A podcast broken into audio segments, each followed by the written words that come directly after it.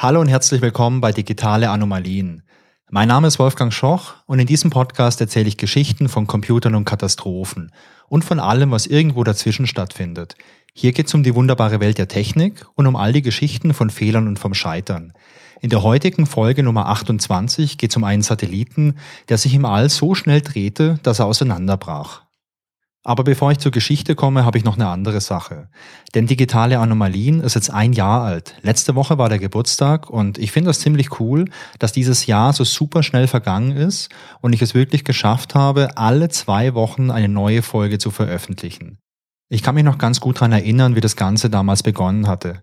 Ich hatte die Idee von so einem Podcast, ehrlich gesagt, schon ziemlich lange. Und irgendwie habe ich es nie gemacht. Es gab immer, ja, Gründe, die dagegen sprachen. So, so Dinge wie, ja, man hat keine Zeit und äh, man hat ihnen vielleicht auch keine Lust. Und ich hatte vielleicht auch ein bisschen Angst, dass sich das niemand anhört oder dass die Leute das doof finden. Und dann, ja, dann kam Corona, dann kam viel Zeit und ich habe mich einfach mal rangesetzt und habe angefangen und habe festgestellt, zum einen, dass mir das richtig viel Spaß macht, zum anderen aber auch, dass es da draußen Leute gibt, also euch, denen das auch viel Spaß macht, sich das anzuhören, wie ich irgendwelche Technikgeschichten erzähle. Und äh, das ist für mich eine, eine richtig schöne Sache und das ist für mich auch so der Antrieb und die Motivation, sowas wirklich alle 14 Tage zu machen. Natürlich macht es mir auch Spaß, mich da alle zwei Wochen mal in ein neues Thema einzuarbeiten. Und obwohl ich viele von den Themen zumindest am Rande schon mal gehört hatte, ist da super viel Neues dabei, das ich auch für mich entdecken kann. Und äh, ich finde, das macht das Leben ja auch spannend, wenn man regelmäßig neue Sachen entdecken kann.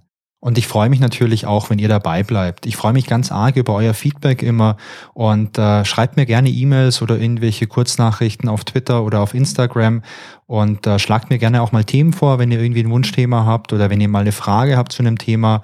Ja, das freut mich einfach. Und damit kommen wir zur heutigen Folge. Es gibt eine alte japanische Legende. In dieser Legende, da gibt es einen Künstler und der malte einst vier Drachen ohne Augen. Und ganz am Ende fügte er bei zwei von diesen Drachen die Augen hinzu.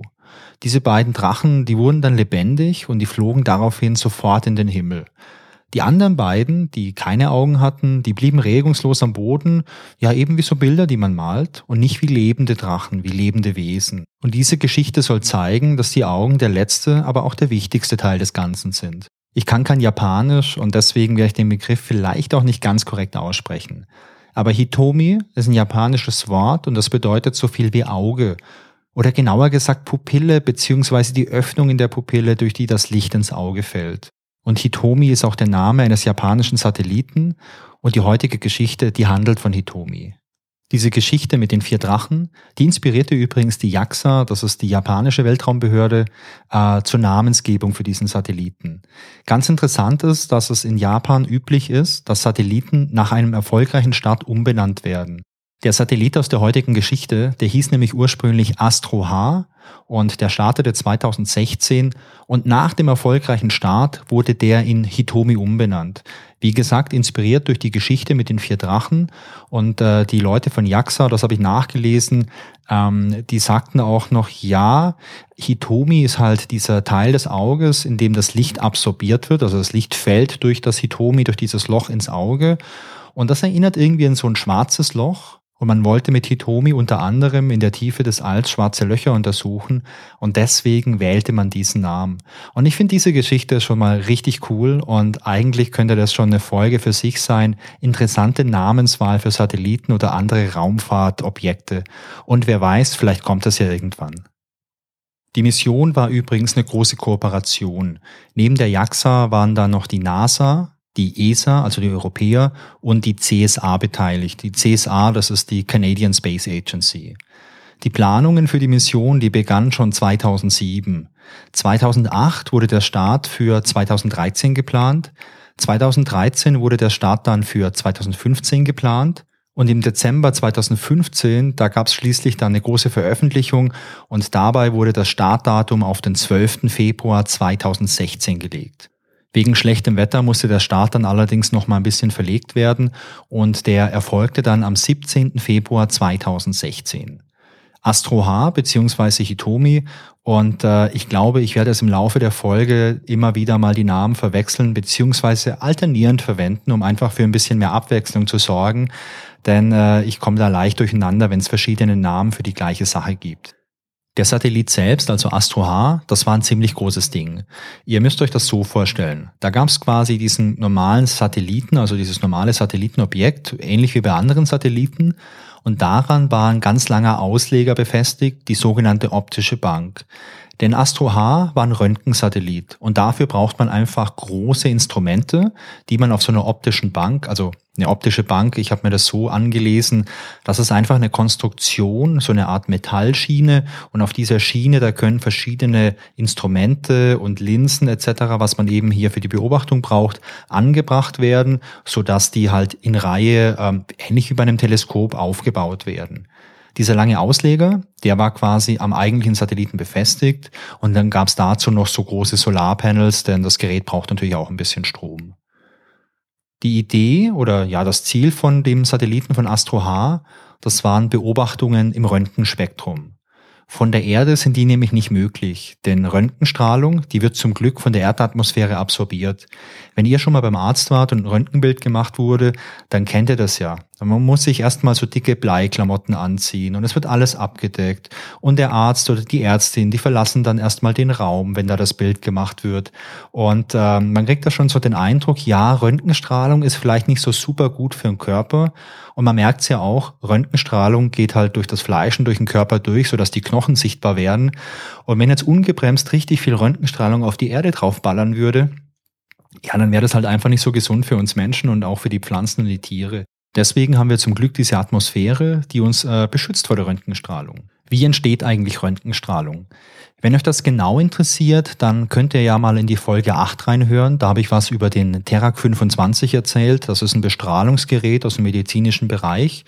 Und da habe ich auch ein bisschen erklärt, wie Röntgenstrahlung überhaupt erzeugt wird. Wenn wir sowas auf der Erde machen für solche Geräte, dann brauchen wir zum einen eine ziemlich hohe Spannung. Ich glaube, da braucht man so um die 20.000 Volt.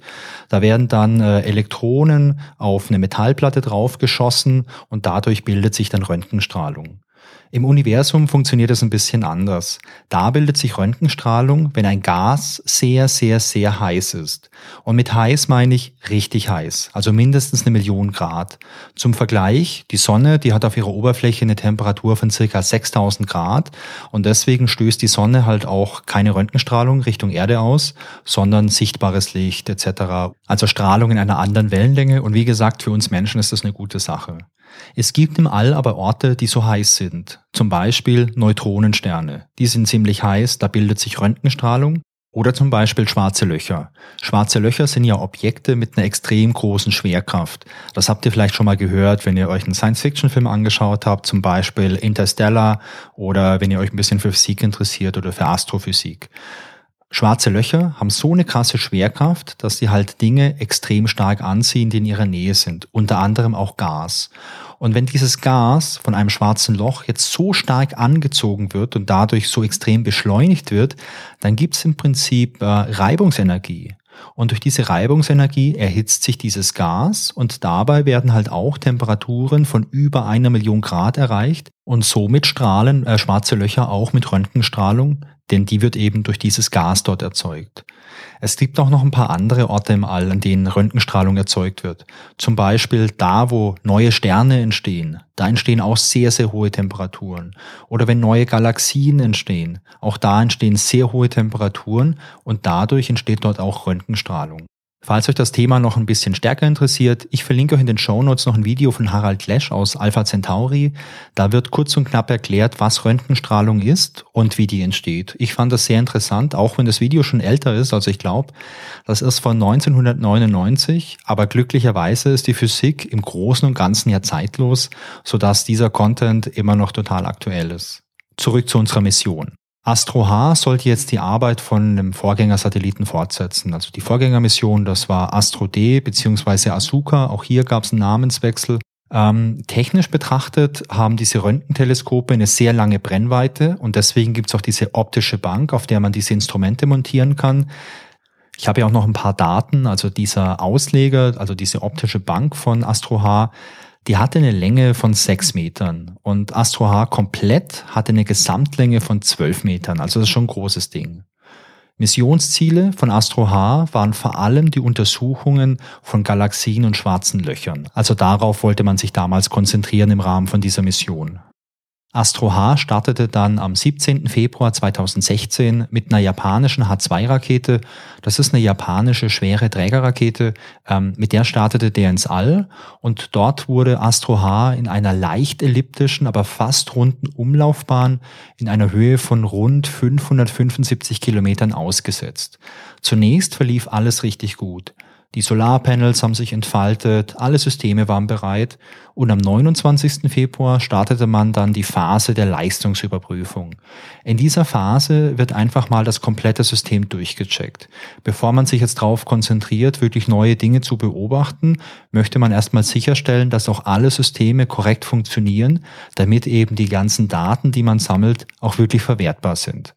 Im Rahmen von dieser Leistungsüberprüfung, da wurden also die Instrumente gecheckt und dann wurden bekannte Objekte beobachtet. Das macht Sinn, denn wenn ich halt schon so bekannte äh, Röntgenquellen kenne und auch weiß, was ich da zu erwarten habe, wenn ich die beobachte und diese jetzt mit einem neuen Satelliten beobachte, kann ich einfach die Daten vergleichen und kann gegebenenfalls noch ein bisschen was nachstellen, noch ein bisschen was kalibrieren, um dann auch wirklich sicher zu sein, dass das System gut funktioniert.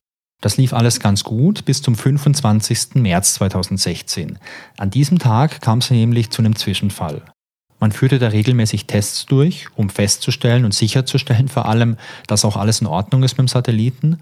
Und an diesem Tag zeigte ein Test erstmal abnormale Werte an, und zwar für die Höhenlage, für die Stromversorgung und für die Temperaturverhältnisse innerhalb vom Satelliten. Daraufhin wurden weitere Tests durchgeführt. Und zwar einer wurde zwei Stunden später durchgeführt und einer drei Stunden später. Und diese beiden Tests, die zeigten auch abnormale Werte an. Und seit dem letzten Test, der durchgeführt wurde, um 2.52 Uhr UTC am 26. März 2016, erhielt man dann gar keine Telemetriedaten mehr vom Satelliten. Und das war jetzt ein großes Problem, denn auf der Erde ist man natürlich darauf angewiesen, dass sich dieser Satellit regelmäßig meldet, die ganzen Telemetriedaten mitschickt, also Telemetriedaten, das sind so die ganzen Sensordaten vom Satelliten, dass man halt wirklich weiß, okay, wie ist der Zustand überall, wie ist, ähm, keine Ahnung, die, der Batteriestand und wie ist vielleicht auch der Treibstofflevel, du hast ja auch so kleine Korrekturdüsen am Satelliten, also diese ganzen Daten, die man jetzt halt nicht nicht ablesen kann, weil man ja nicht an Bord ist. Das sind die Telemetriedaten. Und da wurde auf einmal nichts mehr empfangen. Am 27. März 2016 meldete dann die JAXA, dass die Kommunikation mit Hitomi seit 26. März nicht mehr möglich ist. Am gleichen Tag meldete auch das US Joint Space Operations Center auf Twitter, dass man ein Zerbrechen von Hitomi in fünf Teile beobachtet hat. Außerdem wurden Veränderungen der Umlaufbahn an dem Tag beobachtet. Eine spätere Analyse zeigte allerdings keine Hinweise darauf, dass Hitomi von irgendwelchen fremden Trümmern getroffen wurde. Im All ist das ja leider mittlerweile ein großes Problem, dass da auch ganz viel so Weltraummüll einfach rumliegt und da kann es natürlich mal passieren, dass man einen Satelliten irgendwo hat und irgend so ein Weltraummüll, also ein Teil von einem anderen Satelliten oder vielleicht auch ein kompletter alter Satellit, ähm, der rammt dann vielleicht dich und dann bist du natürlich kaputt, weil die Geschwindigkeiten da oben mitunter extrem hoch sind. Ähm, man beobachtet sowas natürlich von der Erde mit Satelliten und war sich in diesem Fall sehr sicher, dass es bei Hitomi keine Kollision mit so einem Trümmerteil irgendwie gegeben gegeben hatte. Die JAXA, die versuchte weiterhin wieder die Kommunikation mit Hitomi wiederherzustellen. Man sagte damals allerdings, dass das eher Monate als Tage dauern würde. Man hatte also schon mal ein ganz schlechtes Gefühl mit der Sache. Auf der Erde überlegte man jetzt, was, ja, was kann passiert sein? Was kann eine Ursache für die ganzen Probleme sein? Und man dachte, ja, vielleicht gab es ein Problem, irgendwie so ein Leck in einem Heliumtank, vielleicht gab es eine Batterieexplosion an Bord oder vielleicht ist irgendwie eine Steuerdüse kaputt und hat deswegen den Satellit irgendwie in Rotation versetzt. Und wenn dieser Satellit jetzt unkontrolliert irgendwie rotiert, dann kann es mitunter halt auch keine Kommunikation mehr geben, weil es halt keine ähm, ja, Sichtverbindung mehr von der Kommunikationsantenne zur Erde gibt zum Beispiel. Oder bei einer ganz ungünstigen Rotation sind vielleicht die Solarpanels nicht mehr wirklich in der Sonne etc. Also man war sich auf der Erde nicht sicher, aber hat natürlich mit Hochdruck dran gearbeitet herauszufinden, was mit Hitomi eigentlich passiert ist. Zu dem damaligen Zeitpunkt hielt man allerdings einen Komplettverlust noch für unwahrscheinlich. Man hatte also noch viel Hoffnung, dass Hitomi irgendwann wieder antwortet und man ja mit der Mission einfach weitermachen kann. Am 1. April meldete die JAXA allerdings, dass es bei Hitomi am 25. März 2016 einen Ausfall von der Lagekontrolle gab. Die Lagekontrolle, das ist das System des Satelliten, das dafür sorgt, dass die Position einfach stabil ist, dass der sich nicht irgendwie unkontrolliert bewegt und äh, dass er immer korrekt zur Sonne und zur Erde ausgerichtet ist. Und ähm, dieses System hat anscheinend versagt. Eine Analyse von den ganzen Telemetriedaten, die eben bis zum Ausfall der Kommunikation noch gesendet wurden, die gaben keine Hinweise darauf, dass es irgendwie ein Problem mit dem Heliumtank oder auch mit den Batterien gegeben hatte. Das waren ja die Dinge, die man am Anfang vermutet hatte. Und ebenfalls am 1. April gab es nochmal eine Meldung vom US Joint Space Operations Center und da wurden Daten veröffentlicht, die insgesamt zehn Bruchstücke von Hitomi zeigten. Und unter diesen zehn Bruchstücken, da waren auch zwei große Teile, mutmaßlich eben so der Hauptkorpus des Satelliten und dieser Ausleger, auf dem noch Instrumente befestigt waren. Was war die Ursache dafür, dass Hitomi im All zerbrach und die Mission damit scheiterte? Eine Analyse von allen empfangenen Telemetriedaten plus die Beobachtung, die man von der Erde gemacht hatte, die zeigten, dass es eine Kette von Ereignissen war, die dafür sorgte, dass Hitomi im All zerbrach. Alles begann, als man Hitomi für die Beobachtung auf einen aktiven Galaxiekern ausgerichtet hatte. Ich wusste bisher nicht, was ein aktiver Galaxiekern ist. Ich habe es mal kurz nachgeschlagen in der Wikipedia und ich lese euch das gern mal vor. Da steht, ein aktiver Galaxiekern, auch aktiver galaktischer Kern, ist die Zentralregion einer Galaxie, die ungewöhnlich große Mengen an Strahlung nicht stellaren Ursprungs aussendet. Okay, das bedeutet, so ein aktiver Galaxiekern, da gibt's viel Strahlung, da gibt's dann auch viel Röntgenstrahlung und das ist einfach interessant, um sowas mit einem Röntgenteleskop zu beobachten. Das hat man gemacht und ähm, eine Sache ist jetzt wichtig, um die folgenden Ereignisse auch wirklich einzuordnen und zu verstehen. Hitomi hatte zwei Instrumente zur Positionsbestimmung an Bord. Zum einen ein Trägheitsnavigationssystem, ein sogenanntes IRU. Das ähm, gab es auch schon in verschiedenen anderen Folgen, wo ich über Satelliten oder so gesprochen habe. Ähm, Trägheitsnavigation benutzt halt Gyroskope und Beschleunigungsmesser, um Bewegungen zu messen. Das Interessante daran ist, dass man mit so einem Gerät Veränderungen der eigenen Position ohne Referenzpunkt messen kann. Bedeutet, wenn ich hier auf der Erde bin und mich irgendwo auf der Erde bewege und ich sehe beispielsweise ein hohes Gebäude, einen Turm oder einen großen Baum, dann könnte ich ja immer, wenn ich irgendwo bin, dieses Gebäude oder diesen Punkt anpeilen, vielleicht mit so einem Laserpositionsmesser und dann immer wissen, okay, ich bin so und so weit entfernt und äh, ich bewege mich wieder irgendwo und ich messe wieder und dann weiß ich, okay, ich bin jetzt woanders. So funktioniert Navigation auf der Erde beispielsweise. Ähm, oder ich habe einen Kompass. Mit dem Kompass kann ich immer Norden anpeilen. Und ich habe auf der Erde meine Sterne, kann einen Sextant rausholen, kann die Sterne anpeilen. Oder ich habe äh, GPS auf der Erde. Da habe ich in der letzten Folge ja drüber gesprochen. Ich habe dann äh, drei bis vier GPS-Satelliten am Himmel und ich kann mit meinem Empfänger die anpeilen und kann dadurch meine Position bestimmen. Im Weltall funktioniert sowas nicht. Mit einem Trägheitsnavigationssystem kann ich die Veränderungen der eigenen Position eben ohne so einen Referenzpunkt messen. Und ähm, ich kann damit quasi messen, vereinfacht gesagt, ich starte in einer Position, ich bewege mich jetzt zehn Meter nach vorne, dann äh, nach rechts, dann nach oben etc.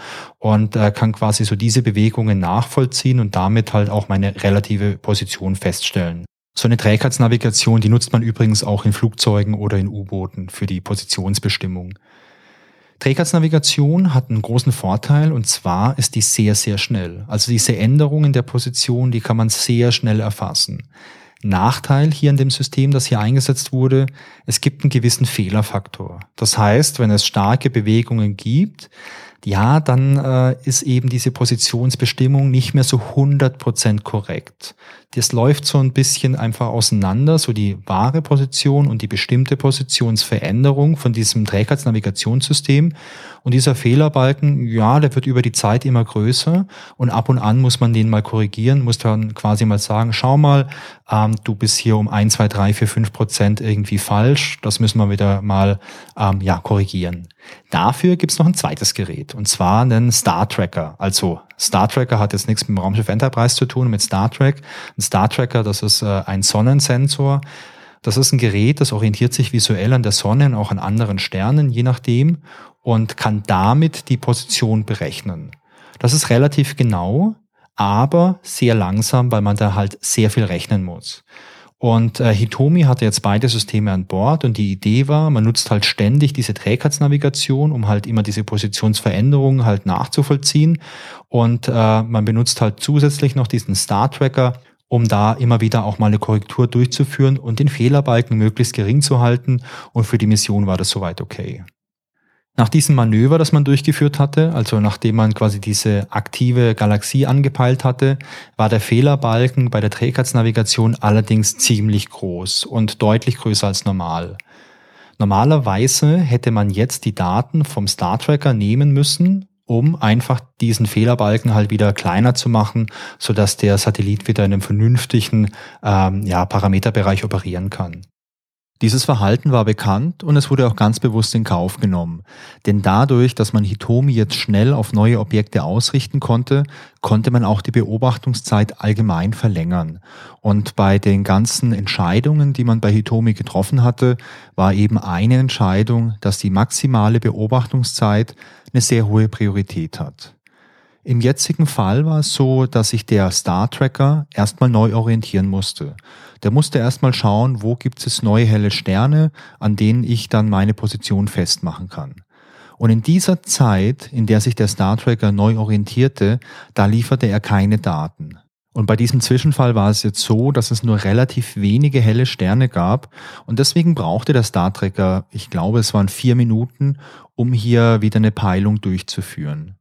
Man wusste, dass das ein Problem darstellt. Und es gab auch in der Vergangenheit immer wieder mal Situationen, in denen dieser Star Tracker ein bisschen länger brauchte, um sich dann wieder orientiert zu haben. Und deswegen hatte man auch schon einen Plan ausgearbeitet, um das zu verbessern. Man konnte nämlich die Konfiguration einfach noch ein bisschen nachstellen. Und auf der Erde, da waren auch WissenschaftlerInnen dabei, ähm, sich hier zu überlegen, wie man die Konfiguration jetzt so optimieren konnte, damit einfach diese Neuorientierung schneller funktioniert. Allerdings war diese Optimierung, also diese neue Konfiguration, noch nicht aufgespielt auf Hitomi. Als sich der Star Tracker dann nach einigen Minuten orientiert hat und wieder Daten liefert, passiert allerdings eine andere Sache. Denn mittlerweile sind die Daten relativ weit auseinandergelaufen und die Abweichung zwischen Star Tracker und Trägheitsnavigation ist jetzt größer als ein Grad. Und hier tritt was ein. Denn beim Design von Hitomi und beim Design von dieser Software hat man sich überlegt, wenn diese Abweichung zwischen beiden Systemen größer als ein Grad ist, dann muss hier irgendwas defekt sein, dann muss hier irgendeine Anomalie vorliegen und in diesem Fall werden nur noch die Daten vom Trägheitsnavigationssystem verwendet und die Star Tracker Daten einfach ignoriert. Der Grund für dieses Verhalten, der ist auch nachvollziehbar. Denn der Star Tracker, der liefert ja ab und zu einfach mal so ein bisschen Hintergrundrauschen. Also einfach mal so einzelne Informationen, einzelne Messungen, die halt stark abgewichen sind vom Durchschnitt. Und das wollte man damit quasi rausfiltern. Denn hätte man das nicht gemacht und der Star Tracker, der liefert jetzt einmal so eine Informationsspitze oder so eine Messspitze, die relativ stark abweicht, dann hätte das ja direkt bewirkt, dass die Position gleich irgendwie stark beeinflusst oder stark korrigiert werden musste. Und um das zu vermeiden, hat man das halt einfach ausgeschlossen. Dadurch, dass man äh, bei einer Abweichung, die größer als ein Grad ist, dann nur noch auf die äh, Daten vom Trägheitsnavigationssystem setzt. Man hat sich bei den ganzen Testszenarien äh, von Hitomi halt nicht die Frage gestellt, ob es auch andere Gründe geben könnte, aus denen diese beiden Messwerte so stark auseinanderlaufen. Und genau das ist ja hier dann ähm, eingetreten. Es gab übrigens zwei solche Star Tracker an Bord, das Design sah aber nicht vor, dass die im laufenden Betrieb umgeschaltet werden konnten. Also es war nur vorgesehen, wenn es jetzt irgendwie einen größeren Defekt gibt und man das System runterfährt und wieder hochfährt, dass man dann umschalten kann. Aber wenn jetzt der primäre Star Tracker Daten liefert, die vielleicht nicht gut sind oder in diesem Fall auch keine Daten liefert, weil er eben keine äh, Positionsbestimmung durchführen konnte, da war nicht vorgesehen, dass dann direkt einfach mal auf das Backup-System umgeschaltet wird. Denn eventuell hätte ja das Backup-System in diesem äh, Fall ähm, ja eine Position festlegen können oder eine Position bestimmen können. Aber das war hier nicht vorgesehen. Und ich habe vorhin schon mal dieses Lageregelungssystem angesprochen. Ein Regelungssystem funktioniert so, dass es irgendwelche Sensoren gibt, also in dem Fall diesen, äh, diese Trägheitsnavigation, also das sind Sensoren, die nehmen Daten auf.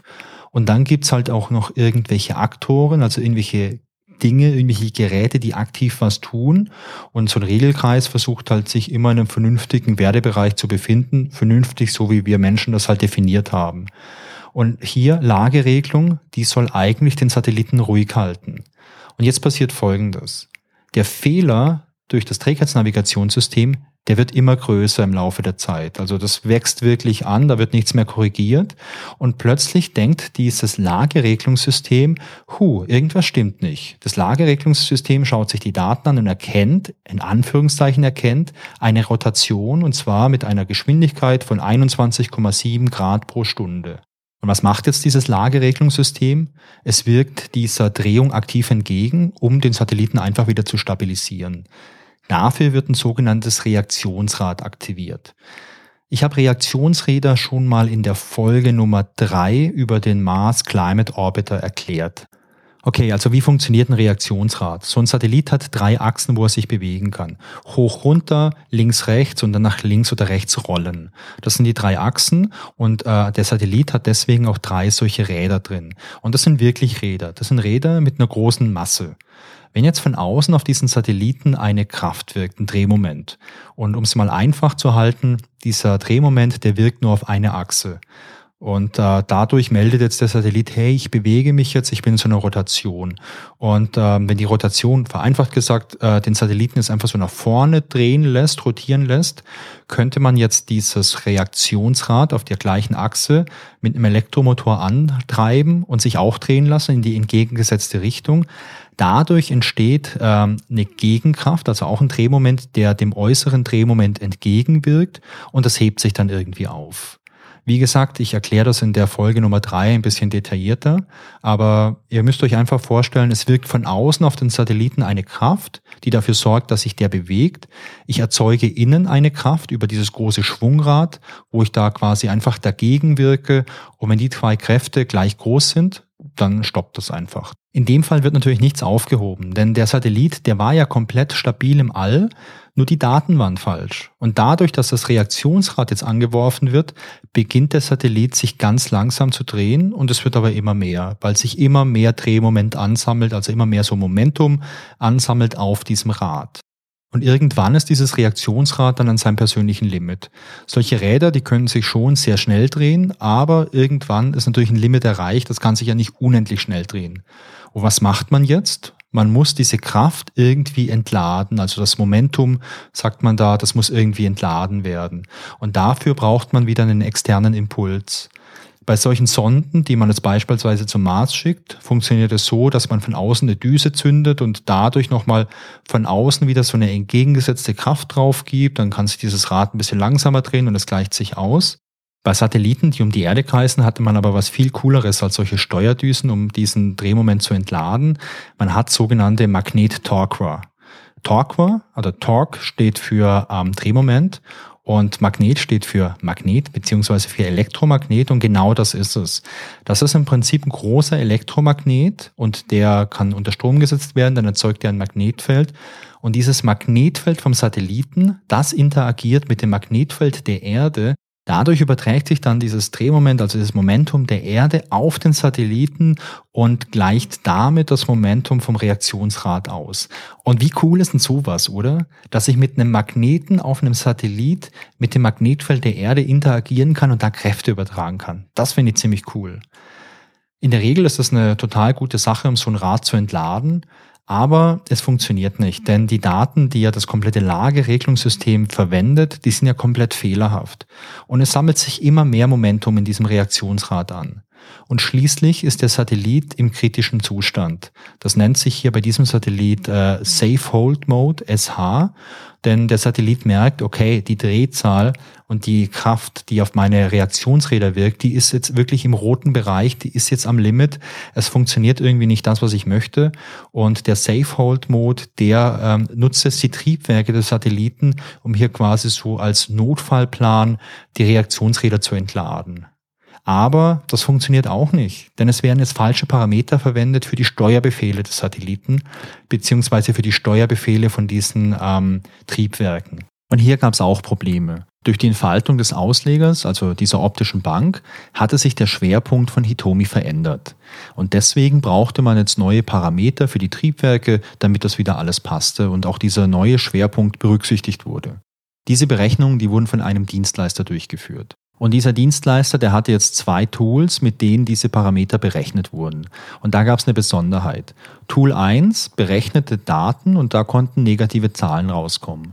Diese Zahlen mussten jetzt von Hand in Tool 2 übertragen werden. Und dabei musste darauf geachtet werden, dass die Zahlen, die in Tool 2 als Input reinkommen, dass das absolute Zahlen waren. Also absolute Zahlen, das sind die Beträge der Zahl, das ist quasi eine Zahl ohne Vorzeichen. Bedeutet, eine positive Zahl bleibt einfach positiv, eine negative Zahl, die wird auch positiv. Und diesen Zwischenschritt, den musste man von Hand tun. Die Person, die das jetzt machte, die war schon länger im Unternehmen, war auch schon länger mit diesem Projekt betraut, machte diese Aufgabe aber zum ersten Mal. Es gab keine Dokumentation darüber und die Ergebnisse, die wurden auch nicht nochmal überprüft. Also es gab hier kein Review. Die Daten, die wurden auch nicht simuliert. Also es gab auch Simulationssysteme. Es ist bei der Raumfahrt ja gang und gäbe, dass man sowas mal durchsimuliert und mal überprüft, ob das funktionieren kann. Das wurde hier beim Dienstleister nicht gemacht. Und die JAXA, die überprüfte die Parameter ebenfalls nicht. Man hat dann quasi diese fehlerhaft berechneten Parameter einfach an Hitomi übertragen und als jetzt im Rahmen von diesem Zwischenfall die Triebwerke gezündet wurden, um hier eine Stabilisierung zu erreichen, ja, da gab es jetzt halt den falschen Schwerpunkt. Die Parameter, die haben nicht gepasst und deswegen erhöhte sich nochmal die Rotationsgeschwindigkeit und schließlich war Hitomi irgendwann mal an diesem Punkt angelangt, wo die Rotationsgeschwindigkeit zu hoch war und dann brach einfach Hitomi auseinander. Man ist sich relativ sicher, dass zuerst die ganzen Solarpanels abbrachen, dann diese optische Bank, also dieser Ausleger, dass der abbrach und im Laufe der Zeit dann eben noch weitere kleinere Teile abbrachen. Übrigens, die ersten Bruchstücke von Hitomi, die verglühten Ende April 2016 beim Wiedereintritt in die Erdatmosphäre. Was ist das Fazit der Geschichte? Der Grund für den Fehlschlag, das waren ja gleich verschiedene Schwächen im Design. So Dinge wie die fehlerhafte Konfiguration von diesen Star-Trackern. Man hatte das ja auf dem Schirm, man wollte das noch verbessern, aber es war noch nicht passiert. Dann natürlich die Geschichte mit den fehlerhaften Parametern für die Triebwerke beziehungsweise die fehlerhafte Berechnung von diesen Parametern und die komplett fehlenden Qualitätssicherungsmaßnahmen. Ich sage das ja immer wieder mal, dass äh, Qualitätssicherung wichtig ist, aber in der Raumfahrt muss man halt wirklich aufpassen, denn man kann nicht einfach mal hingehen an so ein Gerät, das ausschalten, das reparieren, wieder einschalten. Wenn so eine Sonde oder so ein Satellit im All ist, dann äh, hat man nicht so viele Möglichkeiten von der Erde irgendwas zu tun. Deswegen finde ich es wichtig, hier halt alles wirklich doppelt und dreifach zu überprüfen und im Zweifel ein bisschen länger drüber nachzudenken. Was auch noch ein bisschen rauskommt, auch in den Unterlagen, die ich gelesen habe, war, ähm, dass die Absprachen zwischen der JAXA und diesen Dienstleistern nicht sehr gut war. Es gab da mangelnde Prozesse, fehlerhafte Dokumentation oder auch fehlende Dokumentation, wie man im Falle von dieser Parameterberechnung gesehen hat. Und teilweise hat man einfach sehr hohe Risiken in Kauf genommen. Beispielsweise das Risiko, dass man gesagt hat, ja, die Maximierung der Beobachtungszeit, die ist für uns extrem wichtig und andere Sachen, die stellen wir jetzt einfach ein bisschen zurück. Und man hat das auch ganz klar bei der JAXA erkannt. Also es gab auch Berichte, die verlinke ich euch. Also vor allem verlinke ich euch einen großen Bericht. Das ist so eine Monster PowerPoint-Sammlung von der JAXA, wo auch detailliert gezeigt wird, was eigentlich passiert ist und was irgendwo schiefgelaufen ist.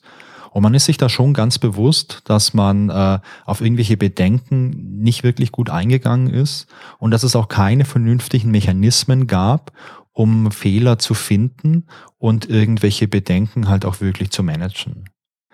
Eine kleine Anekdote am Schluss noch. Drei führende Angestellte der JAXA verzichteten nach dem Fehlschlag für vier Monate auf jeweils zehn Prozent ihres Gehalts und das wurde auch in einer Pressemitteilung dann veröffentlicht. Es gibt eine Nachfolgemission, denn die Dinge, die Hitomi erforschen sollte, die sind natürlich immer noch spannend. Die Nachfolgemission, die heißt CRISM und die äh, wurde ein paar Mal verschoben und ist jetzt aktuell für 2022 geplant. So, das war die 28. Folge von den digitalen Anomalien. Ich hoffe, es hat euch wieder Spaß gemacht. Die nächste Folge, die gibt's natürlich wieder in zwei Wochen. Und ich freue mich, wenn ihr wieder mit dabei seid. Genauso freue ich mich natürlich auch wieder über Feedback. Sehr gerne per E-Mail an feedback at digitaleanomalien.de oder als Kommentar zur Folge auf digitaleanomalien.de. Und wenn ihr Lust habt, dann folgt mir doch auch auf Instagram unter @digitaleanomalien oder auf Twitter unter @danomalien. Ich würde mich natürlich auch sehr freuen, wenn ihr den Podcast weiterempfehlt oder mir eine Sternebewertung bei Apple Podcast oder bei Spotify gebt. Das hilft mir, neue Leute zu erreichen und ganz toll wäre natürlich so ein kleiner Bewertungstext bei Apple Podcast. Sehr gerne mit fünf Sternen, das wäre echt toll. Zum Schluss habe ich noch ein bisschen Werbung in eigener Sache. Ich hatte das ja am Anfang schon erwähnt, dass ich jetzt vor einem Jahr ungefähr mit den digitalen Anomalien angefangen habe. Und äh, ja, im Laufe der Zeit kam da noch das ein oder andere Format dazu, denn mir macht das Podcasten einfach total viel Spaß. Und deswegen gibt's heute drei Empfehlungen für drei andere Podcasts. In der aktuellen Folge von 1000 Geschichten unterhalte ich mich mit Hagen Morschek über Bienen. Hagen ist Bienenzüchter und wir haben uns einfach mal darüber unterhalten, was ist Bienenzucht eigentlich? Wie lange gibt es sowas schon und worauf muss man achten, wenn man jetzt wirklich Honig kaufen möchte? In der aktuellen Folge vom Kaffeeküchentalk unterhalte ich mich mit meinem Kollegen Tobi über das Phänomen von äh, Benachrichtigungen auf dem Handy und auf dem Computer. Vielleicht kennt ihr das ja. Manche Handys, die bimmeln die ganze Zeit. Es gibt immer Nachrichten von irgendwelchen Chat-Apps, von irgendwelchen anderen Apps. Und auf dem Computer geht es vielleicht genauso weiter. Die ganze Zeit blinkt was, die ganze Zeit piepst was. Ich finde sowas total nervig. Und ich habe mich mal im Kaffeeküchentalk mit Tobi darüber unterhalten, wie er das sieht und was vielleicht ein guter Ansatz ist, mit sowas im Alltag umzugehen. Und last but not least gibt's auch noch eine neue Folge von Grobe Pixel. Grobe Pixel mache ich mit meinem Kumpel Christian zusammen und wir unterhalten uns da über alte Computerspiele. Und in der aktuellen Folge unterhalten wir uns über das alte Computerspiel Loom aus dem Jahr 1990. Wir haben das durchgespielt und hatten sehr viel Spaß daran. So, das war's für heute. Bleibt gesund und tschüss bis zum nächsten Mal.